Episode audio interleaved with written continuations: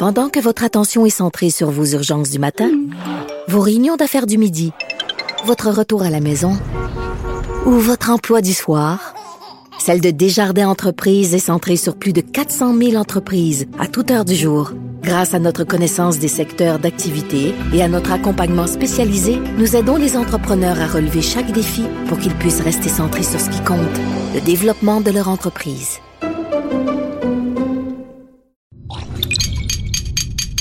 Cube Radio.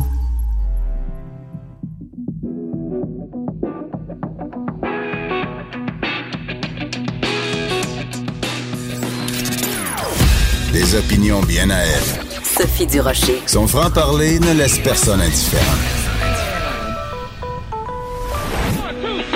On n'est pas obligé d'être d'accord. Bonjour tout le monde, c'est Sophie Durocher. On est le mardi 3 mars 2020. Écoutez, vous savez, euh, en 2019, on a beaucoup parlé chez les jeunes d'éco-anxiété. Des jeunes euh, partout sur la planète qui avaient écouté le message de Greta Thunberg. Vous vous souvenez quand Greta Thunberg avait dit I want you to panic.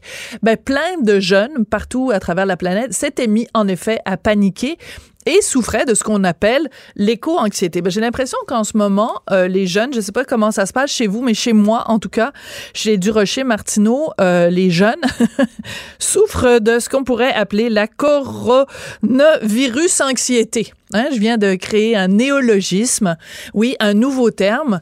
Euh, mon fils panique et il capote. Et moi, comme parent, je suis censée le rassurer, je suis censée lui dire, ben non, c'est pas plus grave que l'influenza. Mais ce matin, quand il s'est levé, j'ai été obligée de cacher la une du journal de Montréal parce que c'était écrit en grosses lettres, mais vraiment majuscules et ça occupe toute la une de mon journal. L'inquiétude grandit ici. Comment voulez-vous après ça que je rassure mon enfant? Alors, je trouve qu'on se trouve un petit peu tous dans la même situation. C'est-à-dire qu'on se dit, bon, d'accord, les gouvernements nous disent qu'il faut pas paniquer, tous les spécialistes nous disent qu'il faut pas paniquer, puis en même temps, plein de signaux qu'on reçoit nous indiquent que ça prend des mesures, ça prend des proportions qu'on n'a pas souvent connues par le passé. Je prends par exemple euh, tous les événements qui ont dû euh, être annulés dans le journal de ce matin. On en fait la liste. Le Salon mondial du mobile de Barcelone, le Salon du livre euh, de Paris. On parle même de remettre à la fin de l'année les Jeux olympiques 2020, donc qui doivent se dérouler au Japon. Donc, le message est un peu contradictoire. Calmez-vous, euh, prenez votre gaz égal, paniquez pas, mais en même temps, on va annuler tous les événements qui concernent des, des groupes de plus de 5000 personnes. En France, on le sait, euh, plein, plein d'endroits euh, euh, en Europe où les spectacles sont annulés si on réunit plus de 5000 personnes au même endroit. Le gouvernement canadien qui dit éviter tout déplacement dans le nord de l'Italie. Bon, évidemment, aller en Chine ou en Iran, on n'en parle même pas. D'ailleurs, au sujet de l'Iran, avez-vous eu la même réaction que moi? Le, les autorités nous disent que les gens qui reviennent de voyage d'Iran on leur demande de s'isoler de façon volontaire pendant deux semaines. Puis quand j'ai vu ça, je suis partie à rire. Voyons donc. On demande en 2020 à des gens de s'isoler volontairement. Quoi, ils vont faire ça par grandeur d'âme, euh, par grande générosité à, l'égard de leurs concitoyens? Je me dis, comment tu fais pour vérifier ça? Des gens reviennent d'un pays où il y a des foyers de pandémie, d'épidémie de coronavirus puis tu leur dis juste, on vous demande gentiment, s'il vous plaît, puis on n'ira pas vérifier, mais on vous demande de rester chez vous pendant deux semaines. Allez pas travailler, allez pas à l'école, euh, serrer la main de personne, restez chez vous, manger des pâtes. Mais c'est tout ce qu'on leur demande. Je, suis partie à rire quand j'ai vu ça. Voyons, un isolement volontaire. On est en 2020, là. Là où il y a de l'homme, il y a de l'hommerie, là, soyons sérieux. Alors, parlons de la bourse. Vous avez peut-être de l'argent à la bourse. Si vous êtes travailleur autonome, c'est sûr que vous en avez parce que c'est votre seul fonds de pension puisque vous êtes votre propre employeur. Donc, la bourse se casse la gueule. Puis on se fait dire par les conseillers financiers, même dans le journal et partout, non, il faut pas paniquer parce que quand vous êtes un investisseur, vous êtes des investisseurs à long terme. Faut pas réagir de façon impulsive. Faut pas vendre. Tu sais, t'achètes quand c'est euh, quand c'est bas puis tu vends quand c'est haut. Tu fais pas le contraire. OK? Mais là, on a la, réserve fédérale aux États-Unis qui vient de baisser son taux directeur d'un demi pour cent. Ben pourquoi ils font ça? Parce que tout le monde panique puis que les marchés vont pas bien. Et toutes les toutes les places boursières à travers la planète se, se cassent la gueule. Donc est-ce qu'on est en train de nous dire qu'il faut paniquer ou qu'il faut pas paniquer? Sophie veut savoir. Alors euh, il faut pas céder évidemment à cette coronavirus anxiété mais ce serait le fun quand même d'avoir des signaux un peu plus clairs. Euh, le premier ministre Justin Trudeau, tout récemment, donc, a donné une conférence de presse en disant qu'il continue, bien sûr, à surveiller la situation, de même que tous les autres pays euh, du G7. Et il nous dit, ben écoutez, c'est un défi euh, de taille, mais il faut pas se fier à la désinformation. Ben oui, Justin, je veux bien. Mais comment on fait pour le tri, savoir ce qui est de la bonne information et ce qui est de la mauvaise information? En tout cas, si vous revenez d'Iran, allez chez vous, restez chez vous volontairement. Puis personne ne va aller vérifier si vous le faites. En tout cas, quand je regarde tout ça, je me dis, ben voyons donc. Elle réagit, elle rugit. Elle ne laisse personne indifférent. Sophie Durocher. On n'est pas obligé d'être d'accord. Alors, il y a une information qui circule depuis la fin de semaine et qui fait beaucoup réagir. C'est ce, cette déclaration euh, sous serment, donc deux affidavits de parents euh, musulmans qui affirment que dans les services de garde des éducatrices euh, voilées auraient fait du prosélytisme auprès de leurs filles à qui on aurait reproché de ne pas manger halal, de ne pas prononcer, faire une petite prière à Allah à la fin de leur repas, de ne pas être voilées et de ne pas manger donc euh, et de manger euh, du porc, ce qui est proscrit euh, pour certains musulmans plus rigoristes. Alors, ça fait beaucoup jaser. Pourquoi? Parce que vous le savez, dans le contexte de la contestation de la loi 21, il y a différentes représentations. Puis il y a plein de gens qui disent ben avec la loi 21 ça va trop loin. Et euh, donc pour se situer un petit peu dans tout ça on va parler avec Guillaume Rousseau qui est professeur de droit agrégé à l'université de Sherbrooke et qui est aussi l'avocat qui représente le mouvement laïque québécois dans la cause de la loi 21 bonjour monsieur Rousseau comment allez-vous? Très bien, vous-même? Oui, ben très bien. Écoutez, euh, j'étais très surprise de voir dans le Devoir euh, un article qui commence par la phrase suivante Les tenants de la loi sur la laïcité de l'État pourront maintenant répliquer à leurs adversaires les accusant de combattre un ennemi imaginaire. Que deux mères montréalaises affirment que des éducatrices voilées ont fait pression sur leurs filles pour qu'elles adoptent elles aussi des pratiques musulmanes. Donc, euh, est-ce qu'on est en train de voir le vent tourner, d'après vous, Monsieur Rousseau? Ben, en tout cas, ces preuves-là, c'est vraiment, euh, c'est vraiment très fort. Il faut comprendre que des affidavits, c'est, ce sont des preuves. Euh, des affidavits, c'est, c'est, fait sous serment et ça fait en sorte que la personne, dans ce cas-ci, les, les deux mères de famille musulmanes qui signent ces affidavits-là, pourront ensuite être contre-interrogées mhm. par les avocats des autres parties. Donc, si jamais elles avaient euh, raconté des choses euh, approximatives ou fausses, clairement, elles pourraient se faire euh, contre-interroger très sévèrement. Puis on sait que l'autre côté, il y a toute une batterie d'avocats plus redoutables les uns que les autres là, du côté de de ceux qui, euh, qui euh, contestent la loi. Donc, clairement, c'est des preuves très, très solides. Et je vous dirais qu'on s'en doutait en commission parlementaire mhm. lorsqu'il était question du projet de loi 21. Il y avait été question de ces pressions-là exercées sur les jeunes filles euh, musulmanes, mais on n'avait pas eu un témoignage comme ça. Donc, c'est, c'est vraiment un élément nouveau. C'est pourquoi la, la, la, journaliste du devoir, je pense, fait bien de, de dire que c'est comme le, le, smoking gun, comme on dit, la preuve mm. qu'on attendait et que là, on retrouve sous une forme très, très solide là, avec ces affidavits-là. Alors, ce qui est intéressant, surtout, c'est que parmi les opposants à la loi 21, et ils ont tout à fait le droit, hein, ils ont, c'est tout à fait légitime de s'opposer euh, à une loi et de la, de la contester avec des arguments. Il y a bien sûr Gérard Bouchard, euh, qui avait co-présidé donc avec Monsieur Charles Taylor la commission Bouchard-Taylor. Et il a fait une déclaration euh, contre la loi 21 en disant, écoutez, si jamais vous arrivez à me prouver que le fait de porter un signe religieux, ça entraîne une forme d'endoctrinement chez les élèves, ben je vais arrêter de contester la loi 21 et je vais être d'accord. C'est un petit peu ironique de lire ça aujourd'hui quand même. Oui, effectivement. Donc, à ma connaissance, euh, M. Bouchard n'a pas encore euh, commenté à la lumière de ces affidavits-là. Ce serait intéressant qu'il puisse le faire. Mais c'est sûr que, cela dit, il y aura toujours des gens qui vont nous faire la distinction, qui vont dire oui, mais là, euh, le problème, c'est le geste ou les paroles qui ont été prononcées par ces éducatrices-là. Et c'est pas un mauvais argument. Religieux. Et c'est pas un mauvais argument, M. Rousseau.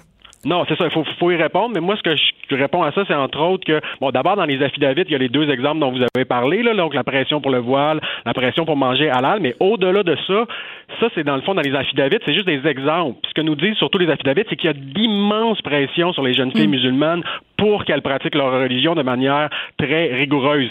Donc, c'est ça le problème. Le reste, c'est des faits qui sont, bon, qui sont choquants, mais il faut voir la forêt au-delà des, des, arbres, et c'est vraiment ces grandes pressions sur les, sur les jeunes filles musulmanes qui sont illustrées, qui sont prouvées par ces affidavits-là. Donc, c'est beaucoup plus important que les quelques cas qui sont relatés. Donc, ça, c'est la première des choses.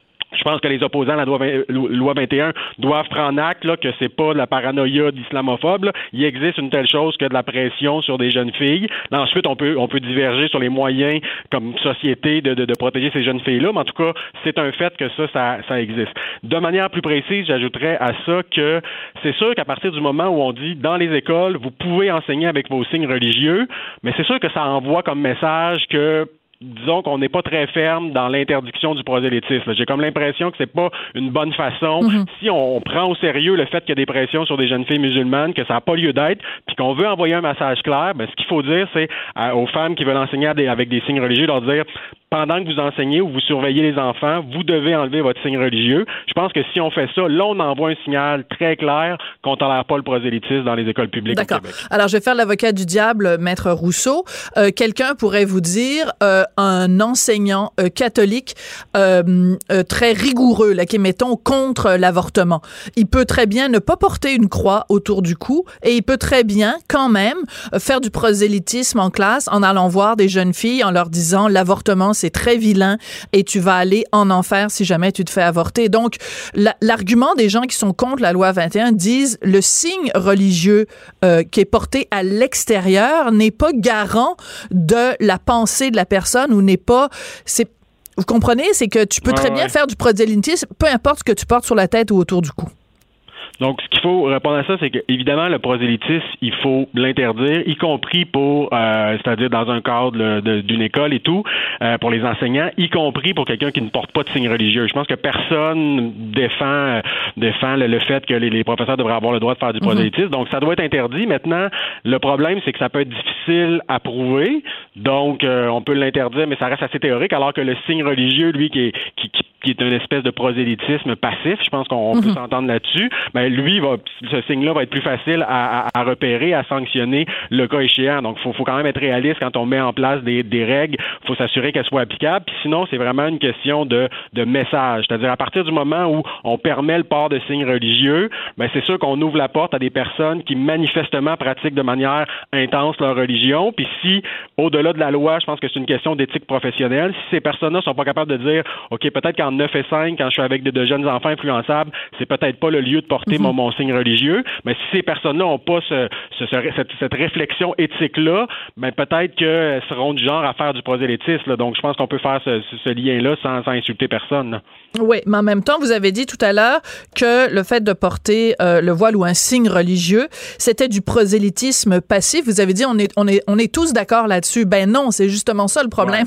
on n'est pas tous d'accord là-dessus et c'est la raison pour laquelle il y a des gens qui s'opposent à la loi 21. Donc vous pouvez pas prendre comme prémisse euh, une information qui justement à sa face même est contestée par les opposants de, de la loi 21 parce que les opposants de la loi 21 disent non, le fait qu'on ne qu'on porte que ce soit le turban, que ce soit la croix, que ce soit la kippa, ce n'est pas du prosélytisme passif. Alors, je vous repose la question, comment on répond à cet argument-là? Ben, j'aurais tendance à penser, pour ça que j'utilisais le mot passif, donc j'aurais tendance à penser que même parmi les opposants à la loi 21, je pense qu'il y en a qui vont être d'accord pour dire que le fait de porter un signe religieux, c'est du prosélytisme passif, non pas actif, mais passif, et que le fait de dire aux enfants, ben là, vous devriez porter un voile ou quoi, ça, c'est du mm. prosélytisme actif et c'est plus problématique. Je pense qu'il y en a parmi les opposants à la loi 21 là, qui seraient assez honnêtes intellectuellement pour dire, OK, un signe religieux, c'est mm. quand même, c'est du prosélytisme passif, puis après ça, qu'ils vont vous dire, c'est pas l'idéal, mais l'interdire, ça va trop loin. Mais l'interdire, ce serait une limite à la liberté de religion, donc oui, c'est un peu problématique, mais on, on, on faut tirer la ligne quelque part et Mhm. eux préfèrent la tirer peut-être du côté un petit peu plus de la protection de la liberté de religion des enseignants, alors que d'autres, dont, dont, dont, moi, on, préfère euh, tirer la ligne plus du côté de la protection de liberté de conscience des, euh, des élèves. Et je pense que s'il y a quelque chose à retenir de, ces affidavits-là, c'est vraiment ça. Là. Donc, c'est pas un combat de, des, des, des gentils pro-musulmans contre les méchants islamophobes. C'est pas ça. C'est une question qui est complexe.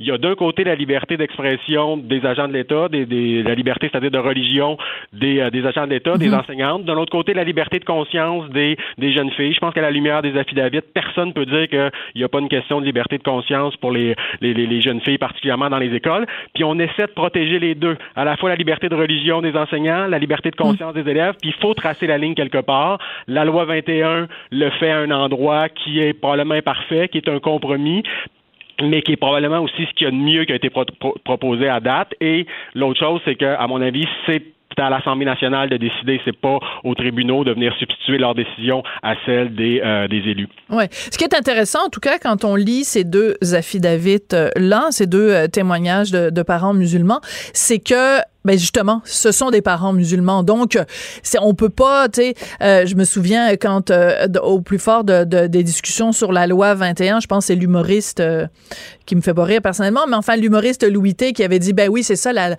faut faut se protéger parce que si jamais il y a des enseignantes voilées, tous les petits enfants dans les écoles vont vouloir devenir musulmans. Ben non, c'est pas ça qu'on dit. Ce qu'on dit, c'est que même pour des gens qui sont des, de confession musulmane, ça pose un problème puisque euh, il y a ces, ces, ces enseignantes-là ou ces éducatrices en service de garde ont, euh, ont mis de la pression en disant ben si tu es une bonne musulmane, voici le comportement que tu dois avoir et ça passe par le fait de porter un voile. En fait, c'est un peu ben, ça. C'est exactement ça. Puis dans les affidavits, là, il y a les deux qui font euh, qui font beaucoup parler, mais il y en a d'autres. Euh, un père de famille pour qui euh, encore là d'origine de tradition musulmane, puis qui a vraiment un souci par rapport à ses enfants. Donc c'est vraiment c'est ces personnes-là qu'il faut euh, que, la loi protège le plus, puis qui ont toutes sortes de sensibilités. Euh, il y a d'autres cas où, par exemple, dans une école, on peut séparer les, les, garçons des filles. Euh, là, tout de suite, les parents musulmans sont hyper sensibles à ça. Les musulmans laïcs sont hyper sensibles à ça. Tout de suite, ils voient la possibilité que ce soit pour des raisons religieuses. Ils ont des craintes par rapport à ça. Hmm. Alors que des gens qui sont pas musulmans pourraient dire bon, euh, bon pourquoi pas dans le fond, est-ce que c'est si grave que ça? Donc, il faut vraiment le comprendre comme étant euh, effectivement une loi qui est très, très appuyé au sein d'une partie de la communauté musulmane. Pas toute, mais une partie.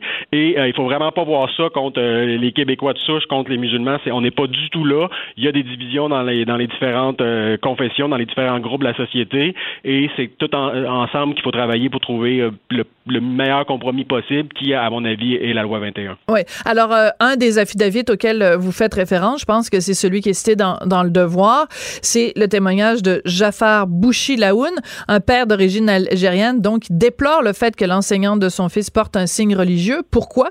Parce que dans son pays d'origine, donc l'Algérie, il a connu l'intégrisme religieux et c'est justement ça qu'il fuit en venant ici euh, au Québec. Et là, il, il déplore le fait justement qu'il qu'il retrouve ça ici. Et si je peux euh, témoigner euh, publiquement de témoignages que mon mari et moi on reçoit, mais vraiment régulièrement, que ce soit par écrit, que ce soit euh, des gens qui nous arrêtent dans la rue, euh, des gens qui sont de confession musulmane ou qui sont de culture arabo-musulmane et qui nous disent, ben écoutez, continuez à dénoncer ce que vous dénoncez parce que nous, on a quitté que ce soit l'Algérie, que ce soit la Tunisie, que ce soit le Maroc, que ce soit d'autres pays, on a quitté parce qu'on n'en pouvait plus des intégristes religieux et on les retrouve ici de façon pernicieuse.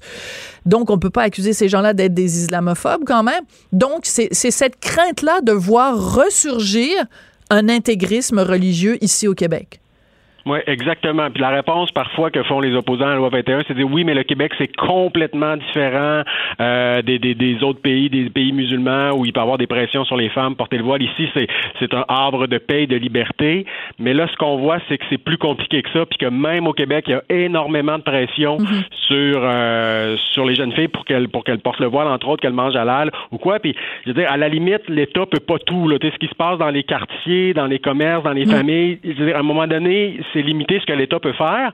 Mais là, c'est à l'école que ça se passe. Et c'est ça qui, est terrible quand on lit les affidavits. Ça, ça dit mes filles subissent des pressions immenses pour mhm. pratiquer de manière très rigoureuse leur religion particulièrement à l'école publique. S'il y a bien un endroit où elles devraient être protégées, où on devrait Ben- leur donner accès à la science, puis à s'émanciper, c'est l'école, puis c'est là qu'elles subissent. Alors, Mm. c'est ça qui est particulièrement choquant. Qu'il y a des pressions, ben c'est oui, il y a du prosélytisme, puis il y a des gens qui parlent de leur religion, puis tout, puis ça fait partie de la liberté de religion, puis bon, faut, on peut être pour ou contre, mais bon, c'est- je pense que c'est un acquis de la société, mais que ça se passe à l'école publique. C'est ça qui est inacceptable. C'est ça qu'à mon avis, et c'est c'est le cœur du cœur, à mon avis, de tout le procès sur la loi 21, parce que c'est beaucoup des, des enseignantes qui contestent. Donc, ces questions-là seront, euh, seront débattues là, lors, euh, lors du procès, ça fait pas de doute. Non, c'est sûr. Ce qui est intéressant dans ce contexte-là, Maître Rousseau, c'est de se repencher sur euh, ce qui avait fait polémique il y a quelques semaines. Vous vous rappelez, c'était dans le cadre du projet Immersion de la police de Longueuil, enfin de l'arrondissement, l'agglomération de Longueuil, le SPAL. Donc, dans le cadre de ce projet Immersion, euh, tout un groupe de, de policiers était allé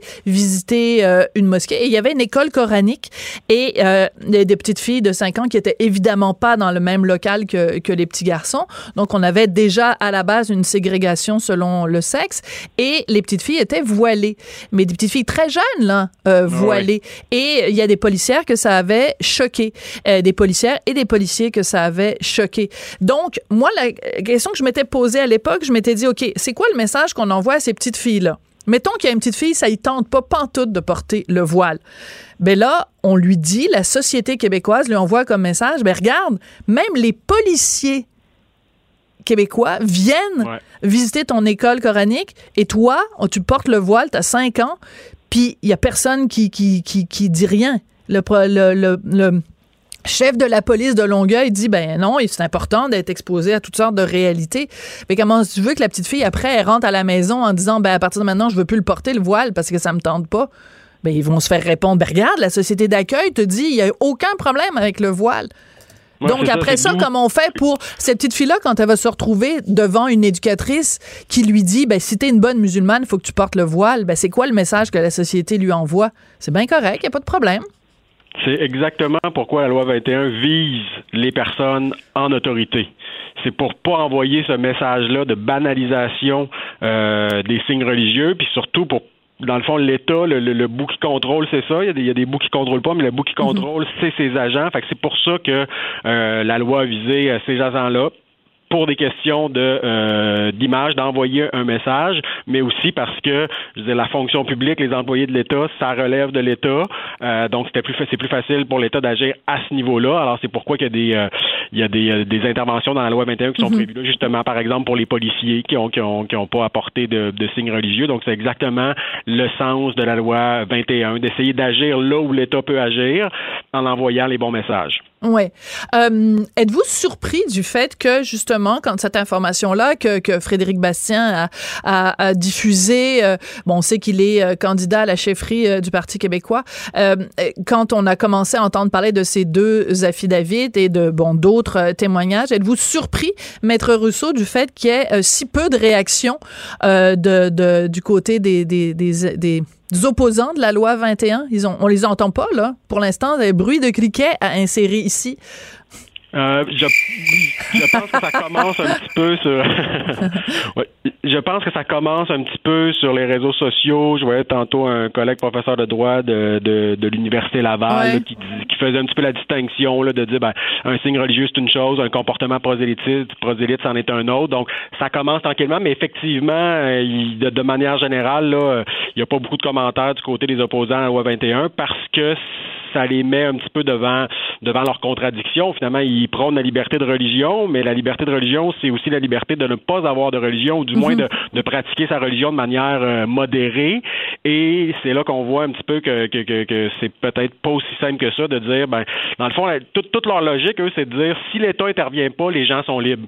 C'est- c'est- C'est-tu c'est-tu simple, c'est-tu pas beau? On a juste à pas avoir de loi, le moins possible de loi, puis tout le monde va gambader librement dans les dans les prés. Mais là, ce qu'on ce qu'on qu'on démontre avec les affidavits, c'est ben non. Quand l'État intervient pas, il y a des pressions, que ça vienne de la famille, que ça vienne de la communauté, que ça vienne de- des, des, des, des co-religionnaires, que de, de- de- ça peut être le, le- le marché dans d'autres domaines. Donc, c'est pas vrai que quand l'État intervient pas, les individus sont libres. C'est plus compliqué que ça. Puis des fois, une non-intervention de l'État, ça laisse place à d'autres formes de, euh, de contraintes pour les individus. Alors, c'est un petit peu ça là, que, que- que- qui ressort. Alors, c'est pas évident pour les gens qui sont des, des libéraux au sens philosophique, là, qui croient que l'État doit toujours en faire moins, de, commenter ça puis de pouvoir défendre leur position qui est peut-être belle en théorie, mais qui, dans les faits, avec la lumière des, nouvelles preuves, sont peut-être pas aussi des positions aussi faciles à tenir qu'ils pensaient. Là. Oui. En tout cas, c'est un débat drôlement intéressant, mais euh, c'est surtout intéressant de voir que, bon, pendant des mois et des mois, on s'est fait dire, mais non, il y en a pas, arrêtez de parler de prosélytisme, c'est pas ça le problème, il y en a pas de problème, c'est c'est pas parce qu'une une enseignante porte le voile qu'elle a forcément un comportement qui vient avec puis qu'elle essaye d'influencer les pauvres euh, enfants euh, innocents. Ben là, on arrive avec un argument quand même, un témoignage en tout cas assez percutant. Deux témoignages quand même assez percutants. Donc, c'est intéressant de voir euh, l'onde de choc que ça va ou pas provoquer dans, dans ce débat-là, qui, je le répète, est un débat sain. Hein? C'est un, un, débat tout à fait légitime et euh, c'est important. C'est du choc des idées que, que naît la lumière. Mais disons que quand on parle d'arguments, celui-là euh, vient de... Parce qu'on l'a entendu tellement souvent. On l'a tellement entendu souvent, cet argument-là. Mais non, il n'y a pas de problème. C'est, c'est, pas parce que tu... C'est pas ce que tu portes sur la tête qui est important, c'est ce que tu as dans la tête. Ben, là, on voit que des fois, les deux vont ensemble. Je dis pas tout le temps. Non. Mais, des fois. dans, les cas qui sont soulevés par les affidavits, c'est clairement le cas. C'est clairement le cas. religieux et comportement prosélyte. Et je trouve c'est très important, Maître Rousseau, de euh, souligner le courage quand même de ses parents euh, de confession euh, musulmane ou de culture arabo-musulmane qui ont choisi de témoigner parce que, ben, tu sais, déjà, c'est pas nécessairement évident de se puis de le faire avec autant de, nuances aussi, hein, de dire ben oui, nous on est on est des musulmans, on est pratiquants et tout ça, mais on n'est pas obligé de pratiquer non plus euh, dans la version euh, on, chacun a sa façon de, pratiquer euh, sa religion, puis on va pas se faire imposer une façon de faire. C'est important cette prise de parole là.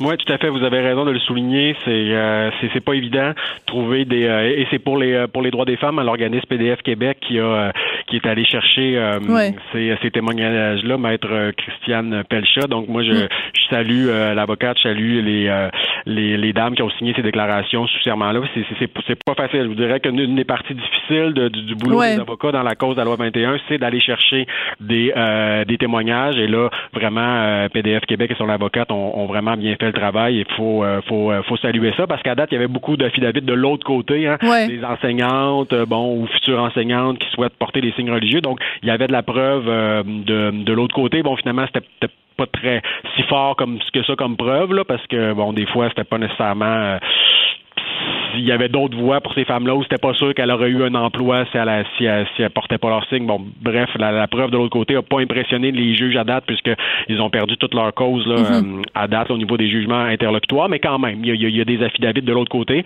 Alors c'est important qu'il y en ait aussi du côté des défenseurs de la, de la loi 21. Et là, la suite, euh, c'est euh, le 13 mars, c'est le dépôt des rapports d'experts. Ah. Donc, on pourra peut-être se reparler à, suite à ça. Donc, il y a, encore là, il y a plus de rapports d'experts du côté des, des opposants à la loi 21 qui ont beaucoup, beaucoup de moyens, une vingtaine d'avocats, tous les grands cabinets et l'argent bon, du fédéral et tout. On connaît un petit peu, je pense, que ça a été soulevé dans les dernières semaines, le déséquilibre des forces mhm. dans ce, dans ce procès-là. Donc, il y a plus de rapports d'experts de la part des partis qui sont opposés à la loi, mais quand même, avec les, les, les moyens du bord, on a quand même réussi, à, autant le mouvement laïque que pour les droits des femmes, à se trouver des experts de haut calibre. Et donc, le 13 mars, il y aura ces, euh, des rapports d'experts pour et contre la loi qui seront déposés. Alors, on pourra peut-être se, se reparler dans les jours suivants. Oui. Alors, je vais terminer avec un éditorial, si vous permettez, euh, Maître Rousseau. Euh, certaines féministes québécoises qui sont toujours prêtes à grimper dans les rideaux puis à s'accrocher au lustre, au plafonnier quand il s'agit d'hypersexualisation des jeunes filles, quand il s'agit de dénoncer des concours de Miss.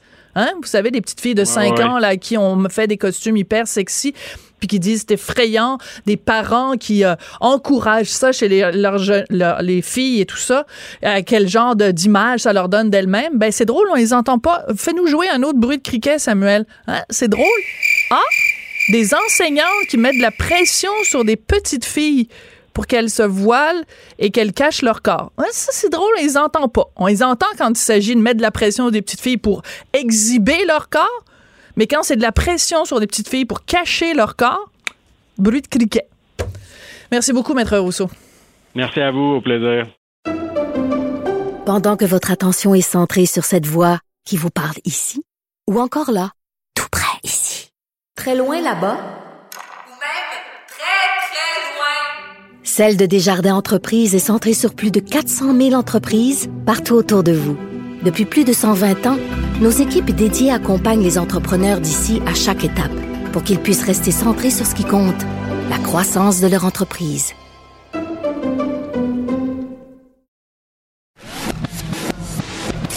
Sophie Durocher. Elle aura toujours le dernier mot. Même si vous parlez en dernier. Vous écoutez On n'est pas obligé d'être d'accord. Si vous pensez que le métier de notaire, c'est une job plate et beige, sans relief, que c'est des gens qui sont juste des, des pouces crayons. Ben, j'ai des petites nouvelles pour vous. Ça fait plusieurs fois que je fais des entrevues avec Marie-Josée Saint-Laurent. Elle est notaire et elle est auteure. Et dans tous ses livres, elle raconte les côtés rigolos, euh, les côtés surprenants du métier de notaire. Parce que bon, c'est quand même des gens qui font euh, des actes de vente de maison, qui font des testaments, qui font des contrats de mariage et tout ça. Et sont en contact, évidemment, avec... Euh, le meilleur et le pire de l'être humain. Et Marie-Josée Saint-Laurent vient de sortir un livre, ça s'intitule Oui, je le veux, guide humoristique pour un mariage parfait. C'est publié aux éditions Saint-Laurent. Bonjour, Madame Saint-Laurent, comment allez-vous? Bonjour Sophie, ça va merveilleusement bien. Ben écoutez, quand je vois marqué édition Saint-Laurent, Marie-Josée Saint-Laurent, j'imagine c'est vos propres éditions. Effectivement. bon, alors une notaire qui a le sens des finances, et mon Dieu que ça commence bien. En fait, Sophie, c'est simplement parce que je suis trop contrôlante. Je voulais contrôler le, processus global de l'édition de mes livres. Ah, vous êtes une germaine, c'est parfait. En germaine, on se comprend. Parfait, Marie-Josée. Alors écoutez, vous m'avez fait bien rigoler avec vos livres précédents parce qu'on a parlé, vous et moi, de test on a parlé de toutes sortes d'affaires bizarres qui se déroulent parfois dans le bureau d'un notaire. Mais pourquoi vous avez voulu cette fois-ci faire un livre sur le mariage? Qu'est-ce qu'il y a de drôle dans le fait de se marier puis de faire des contrats de mariage? Ben en fait, euh, j'ai tellement célébré de mariages, j'en ai euh, des centaines à mon actif et j'avoue que c'est pas tous les notaires qui célèbrent des mariages. Euh, moi, j'en fais mon dada parce que j'aime beaucoup ça. je dis souvent que j'aime faire le clown en avant, donc ça fait partie de ma personnalité. j'ai tellement vécu de mariages bizarres, de mariages drôles dans des endroits inusités que j'ai voulu j'ai voulu partager ça avec les gens. Mais au-delà de ça, ce que j'ai produit, c'est un guide parce qu'à la fin de chaque de mes anecdotes, il y a un questionnaire euh, pour faire penser aux gens aux mhm. détails importants à ne pas oublier dans, dans l'organisation d'un mariage. Alors, bon, moi, je me suis mariée il y a 17 ans maintenant. Et le conseil que je donne, le premier, premier conseil que je donne aux gens quand les gens me disent, ah, moi, j'ai l'intention de me marier, je leur dis, n'écoute personne. Écoute pas les conseils de personne. Parce que tout le monde va te dire, ah, fais ci, fais ça, puis invite un tel, puis invite tel autre. Puis moi, le conseil que je donne aux gens, c'est, ben, n'écoutez que votre cœur. Faites ce que vous avez envie de faire. Ma tante, euh, machin chose, là, que vous avez pas vu depuis 25 ans, votre mère vous dit, il faut absolument inviter ma tante, machin chose. Ben non, c'est votre mariage. Je suis d'accord avec toi, Sophie. Moi, le, cet ouvrage-là, je l'ai plus créé pour donner des idées aux gens. OK parce que j'ai fait des mariages en plein hiver en dessous de skidoo dans un enclos de chien de traîneau. J'en ai fait un en haut du mont vidéo. Les invités arrivaient en mont de pente en plein été. Euh, j'ai fait ça au, domaine de la Marieuse parce que j'ai, je, oui, possède votre aussi propre un domaine, de villégiature qui s'appelle le domaine de la Marieuse où je célèbre des mariages sur le bord de la rivière. Euh, donc, c'est, juste pour donner des idées aux gens sur l'environnement, sur les thèmes, euh, tout ça. OK. Alors, donc, moi, vous m'avez accroché, vous m'avez eu à skidou.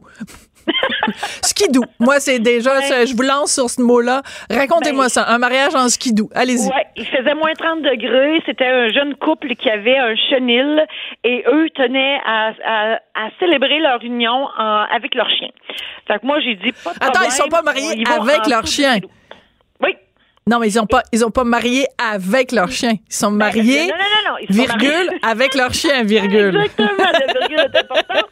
En fait, on était dans l'enclos de chiens de traîneau et, euh, et euh, ben, quand j'ai dit euh, vous vous êtes maintenant unis par les liens du mariage, le gars il a lâché un whack et tous les chiens se sont mis à hurler en même temps. C'était magique mais magique, mais en même temps peut-être un petit peu euh, inquiétant pour quelqu'un qui a peur des chiens. non, moi j'avais pas peur du tout. Euh, puis le maître était là, donc il n'y avait pas de problème. Ce qui était moins magique, par contre, c'est que la déclaration de mariage a dû être signée à l'intérieur. Euh, et là, c'était de chic fou de nous imaginer encore avec les bottes, les sous de skidoo, euh, euh, ben, le, manteau enlevé, mais encore la culotte, de signer la, déclaration sur le bord de la table de cuisine. Mais ça faisait partie de, de, du truc. Du truc. Alors, j'espère, pedoum pedoum, que leur mariage ne manquera pas de gaz. Effectivement. Et j'ai une très bonne moyenne au bâton, d'ailleurs. Ah oui? Les gens que vous avez unis restent ensemble? Rien à voir avec ça, mais, euh, mais je, je, le dis quand même. c'est très bon. J'ai une obligation de moyens, j'ai pas une obligation de résultat. Ben non, c'est sûr. Quand je les marie, je me dis, je leur dis, je vous mets dans le trouble, m'arrangez-vous avec. Moi, j'ai, moi, j'ai fini ma job.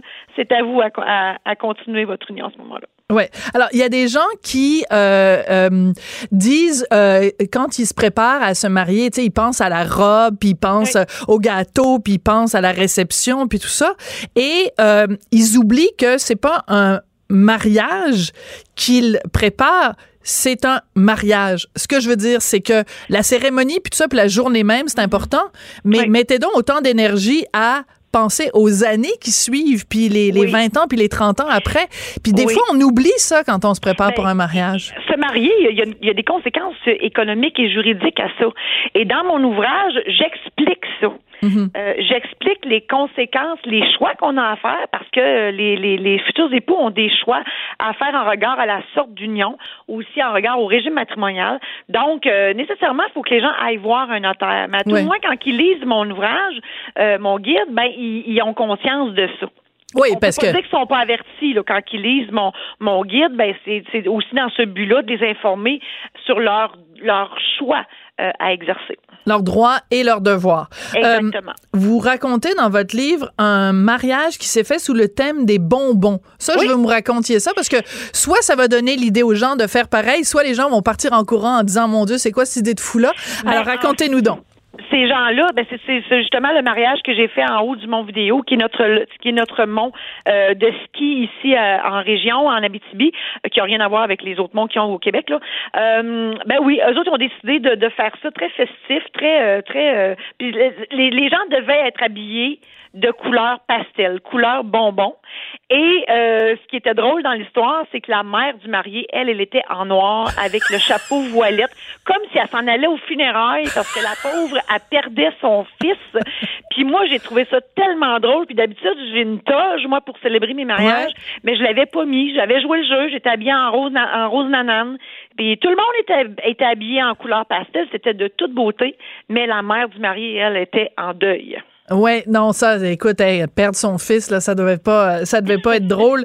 Euh, bon, alors ça, c'est des anecdotes rigolotes. Qu'il y a des anecdotes euh, tristes? C'est-à-dire que, est-ce qu'il y a des fois où euh, vous, vous mais sans évidemment donner de détails pour que les gens se reconnaissent, mais tu sais que tu dis, ah, tu fais une union, puis tu dis, eh mon Dieu, que ça part mal, qu'il n'y a pas ben, d'amour dans cette affaire-là? Ben ah, non, ça non par exemple parce que je non ça euh, j'avoue que les mariages que je fais je, je sens beaucoup d'amour, mais euh, un mariage triste que j'ai euh, célébré entre guillemets qui n'est pas dans mon guide parce que justement c'était trop triste, c'est dans une maison dans une maison pour soins palliatifs. Ah. Et la dame était dans ses derniers milles de vie et elle est décédée trois semaines après. Mm. j'ai célébré ça sur le bord de la rivière, pas loin de chez moi. Euh, par contre, ce qui était triste, c'était que la, famille qui était là parlait à la dame comme si elle était décédée. Donc, il lui disait, ah, oh, ma tante, c'était donc le fun quand, quand elle était ici, puis quand elle faisait ci, puis quand elle faisait ça. Puis je vais me souvenir longtemps. Oh. Il faisait des hommages, mais c'était des hommages de funérailles. À l'avance. À l'avance quand je suis partie de là, là, j'étais tellement enragée, là. Hmm. J'étais, alors, j'étais fâchée, parce que je me disais, ben, voyons donc, elle est encore en vie. C'est un hmm. moment heureux. Elle, elle célèbre son mariage parce qu'elle, elle tenait absolument à être mariée avant de décéder. Ah, mais c'est une belle histoire. C'était bizarre, c'était ordinaire comme comme comme euh, comme ambiance. C'est ça, mais je veux dire, c'est une belle histoire que elle ait voulu être tenue à se marier, même sachant qu'elle n'avait que quelques euh, semaines encore à vivre, mais elle voulait les vivre en tant que que, que femme euh, mariée. Vous avez parlé au tout début, euh, Madame Saint-Laurent, des des droits et des et des, des, des obligations, des mhm. devoirs qu'on se doit entre personnes mariées. Qu'est-ce que vous diriez qui serait peut peut-être la, la, le mythe, euh, enfin, l'information dont les gens sont pas au courant. Tu sais, qu'ils arrivent dans votre bureau puis disent, oh mon Dieu, je savais pas que fallait que je laisse la moitié de mes REER à mon chum si jamais on se sépare. Ah, ben, le patrimoine, ben, je, oui, tu, tu le dis, le patrimoine familial, les gens, ils, ils, savent pas c'est quoi. ils, quand je leur explique, parce que l'avantage, euh, je fais une parenthèse, l'avantage de, de, de, célébrer son mariage avec un notaire, c'est qu'on bénéficie justement par son par son devoir de conseil des euh, des explications euh, juridiques. Donc, quand les gens viennent me voir, je suis obligée, moi, de par ma fonction de notaire, de leur mhm. expliquer en quoi consiste le patrimoine familial, qui est une bébite entre guillemets qui s'applique, mais qui a des faits que, que, que lorsqu'on divorce.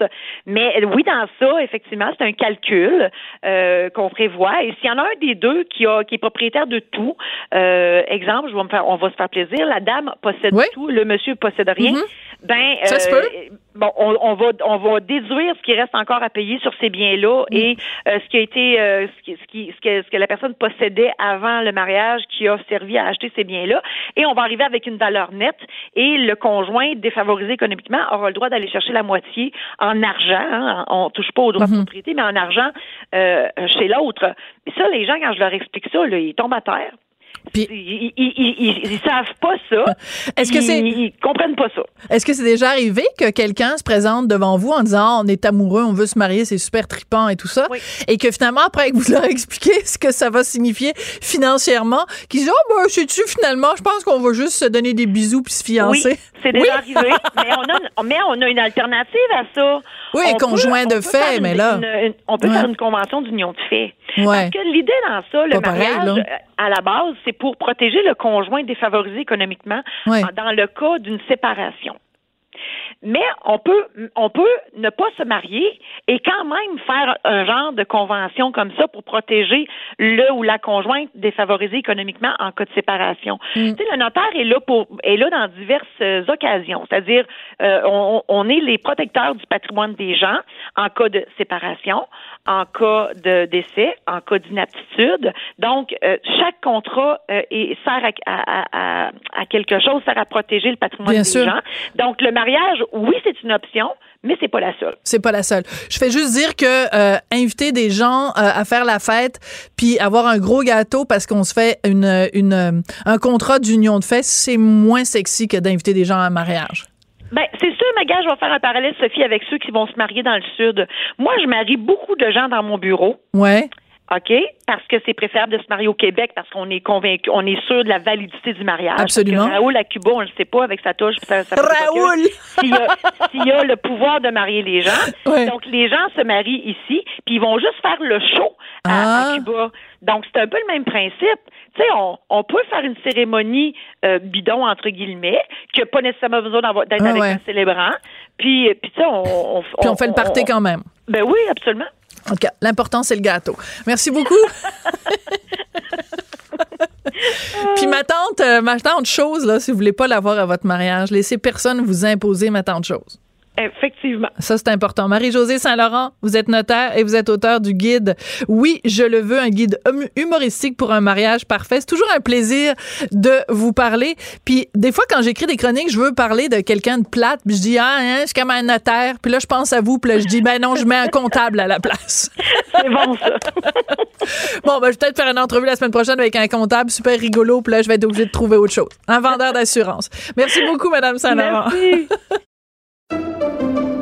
Pendant que votre attention est centrée sur vos urgences du matin, vos réunions d'affaires du midi, votre retour à la maison ou votre emploi du soir, celle de Desjardins Entreprises est centrée sur plus de 400 000 entreprises à toute heure du jour. Grâce à notre connaissance des secteurs d'activité et à notre accompagnement spécialisé, nous aidons les entrepreneurs à relever chaque défi pour qu'ils puissent rester centrés sur ce qui compte, le développement de leur entreprise.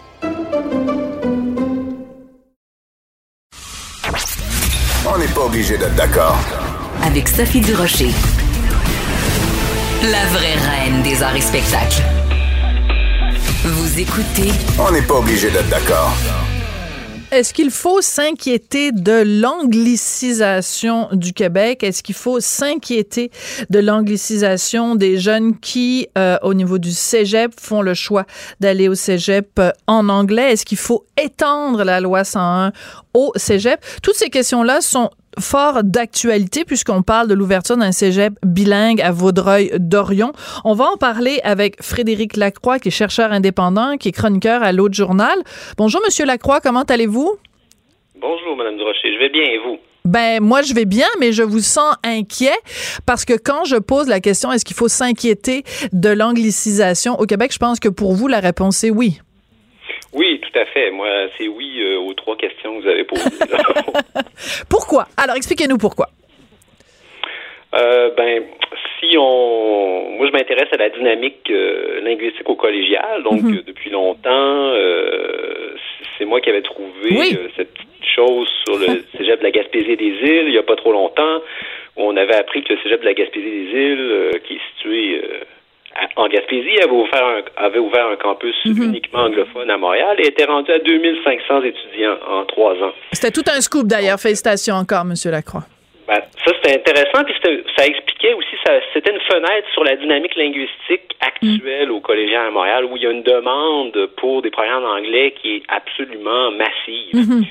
Puis donc, ce nouveau projet de cégep bilingue s'inscrit parfaitement dans la tendance, c'est-à-dire que il y a une demande euh, pour euh, des, des, programmes puis des études en anglais, puis les cégeps anglophones de Montréal n'arrivent plus à répondre à la demande, ils sont saturés, ils mhm. débordent. Donc, il faut qu'ils ouvrent de nouveaux campus. Donc, c'est ça qui est en train de se produire. C'est un campus bilingue, mais ce qu'il faut comprendre, c'est que ça va être essentiellement un campus anglophone avec quelques strapontins pour euh, des programmes en français. D'accord. Pourquoi est-ce que c'est inquiétant? Parce que plein de gens pourraient dire, ben écoutez, euh, ils sont, qu'ils aillent au cégep euh, en anglais, qu'ensuite ils aillent à McGill ou à Concordia, ça ne, ça va juste les aider, ça va juste leur donner des munitions, des outils dans leur coffre à outils. Ça n'en fera pas d'eux des anglophones ou ça fera pas d'eux des gens qui vont nécessairement travailler en anglais. Qu'est-ce que vous répondez à cet argument-là? Ben, on sait que cet argument-là est faux. Euh, une importante étude réalisée pour le compte de la CSQ en 2010 l'avait prouvé, c'est-à-dire que euh, les, les c'est une majorité d'étudiants qui choisissent le ZEP anglais. En fait, c'est un choix de vie souvent. Mhm. Il y en a qui le choisissent pour améliorer leur anglais, mais c'est pas la majorité. La majorité font un choix de vie, puis après ça veulent aller à l'université en anglais. Et euh, ça, ce que ça produit, c'est soit ils s'exilent, soit ils restent à Montréal, et là, ils ont une tendance beaucoup plus forte que les diplômés des universités francophones à travailler en anglais. Puis, si on travaille en anglais, ben, euh, on sait aussi qu'éventuellement, on va faire un transfert linguistique vers l'anglais. Donc, à la maison, on va se mettre à parler en anglais parce que c'est une partie tellement importante de la vie de travail que ça, ça va avoir un effet de un effet général. Fait que tout ça, c'est bien prouvé, là.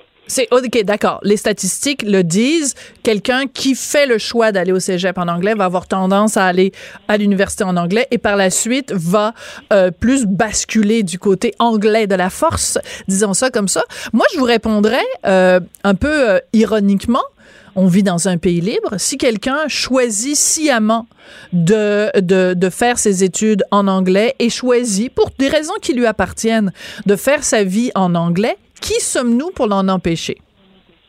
Ben tout à fait. Euh, moi, je, suis d'accord avec ça, mais la question qu'il faut poser, c'est est-ce que nous sommes d'accord pour le financer? Ah. Donc, l'individu peut avoir un désir de, de faire ça. De, ça va être un choix de vie tout à fait légitime, moi, mhm. que je ne critique absolument pas. La question, c'est est-ce que la société doit financer ça et le financer massivement? Donc, ce qui se passe, c'est que le Québec finance en fait son le recul du français. Il finance l'érosion des institutions de langue française à Montréal. Puis là, c'est rendu très sévère. on, on assiste à euh, il y a des pertes de postes là, du côté euh, des cégeps français parce qu'ils n'arrivent plus à remplir les salles de classe. C'est un peu ce que ma collègue ce que ma collègue euh, José Legault, puis là, je suis en train de feuilleter le journal pour retrouver l'expression exacte qu'elle a utilisée. C'est comme si on, on, finançait notre propre disparition. C'est-à-dire qu'en fait, ben, vous n'avez pas. Finance, Comment miner notre propre langue à même nos fonds publics? Voilà la, la, la formule ben, de José Legault dans le journal de ce matin, oui. Donc la question, est-ce que les fonds publics doivent servir à ça? Je pense que c'est la question qu'on doit se poser. C'est la question qu'on n'a jamais trop voulu se poser. On a toujours balayé sous le tapis.